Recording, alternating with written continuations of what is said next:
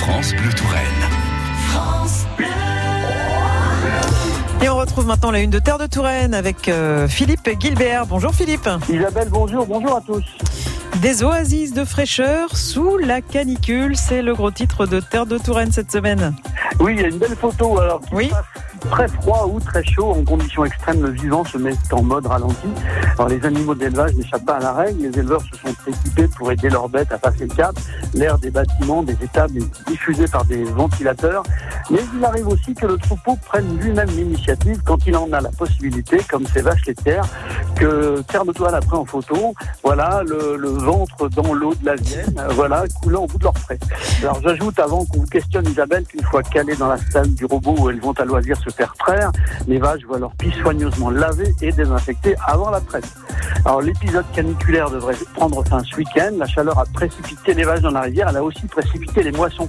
Alors les moissonneuses ont fait leur apparition dans les orges, dans les terres sableuses de Bouchardé et de la vallée de la Creuse. Il y a de fortes chances pour qu'elles n'arrêtent plus désormais jusqu'au 14 juillet en battant après l'orge, les colzas et les blés. Autre titre de Terre de Touraine euh, cette semaine, championnat du monde tondu comme des moutons, mais attention par des as. Oui, alors c'est un autre championnat du monde qui va bientôt. Alors c'est au Dora, c'est en Haute-Vienne. Alors dans les bureaux de l'association pour le mondial de tonde de moutons, c'est plus que jamais l'effer- l'effervescence. Les premiers compétiteurs arrivent, ont pu recommencer il y a plus de trois ans, arrivent à son but.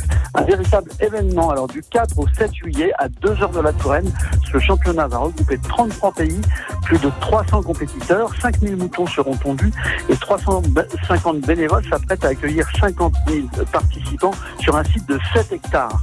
Alors Isabelle, tout ce que l'on peut souhaiter à ces organisateurs, c'est une météo un peu plus clémente et aux candidats. Et en tout cas pour les brebis qui attendent avec la laine sur le dos, elles seront probablement soulagées d'être tondues comme des moutons. Euh, on continue avec une bonne nouvelle pour les agricultrices. Oui, alors un acquis, le remplacement maternité sera désormais remboursé en intégralité. C'est vraiment effectivement une bonne nouvelle pour les agricultrices qui attendent un bébé. Et puis on va terminer avec euh, la page magazine et filles de foot, les agricultrices mouillent le maillot. Et chausse les crampons, effectivement, salariée agricole dans une exploitation Catherine. Nous avons rencontré Alice Courson qui a 20 ans.